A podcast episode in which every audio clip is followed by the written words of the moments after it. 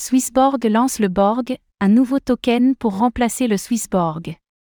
Annoncé durant l'été par la plateforme de crypto-monnaie Swissborg, la migration de son token Swissborg vers le Borg a commencé aujourd'hui. Que faut-il savoir?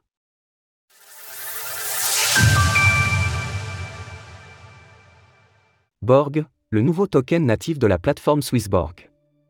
L'exchange crypto suisse Swissborg a démarré aujourd'hui la migration du Swissborg vers son nouveau token natif, le Borg. Dès cette semaine et pour une durée de 5 jours, les Swissborg présents sur la plateforme pourront être convertis vers le nouvel actif. Cette conversion doit se faire au ratio d'un pour un, et la quantité totale de Borg émise doit s'élever à un milliard moins la totalité des Swissborg brûlés jusque-là. En outre, ce nouveau token doit profiter de nouvelles fonctionnalités par rapport à son prédécesseur, avec en premier lieu, une présence multi-chaîne native. Le Borg sera compatible avec plusieurs chaînes dès le départ. La prise en charge de plusieurs technologies multi-chaînes permet d'améliorer la scalabilité et l'efficacité. Cette amélioration devrait se concrétiser au quatrième trimestre 2023.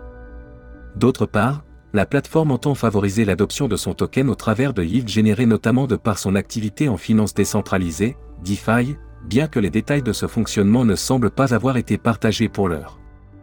Concernant les membres premium de Swissborg, ces derniers verront leurs avantages inchangés par cette migration.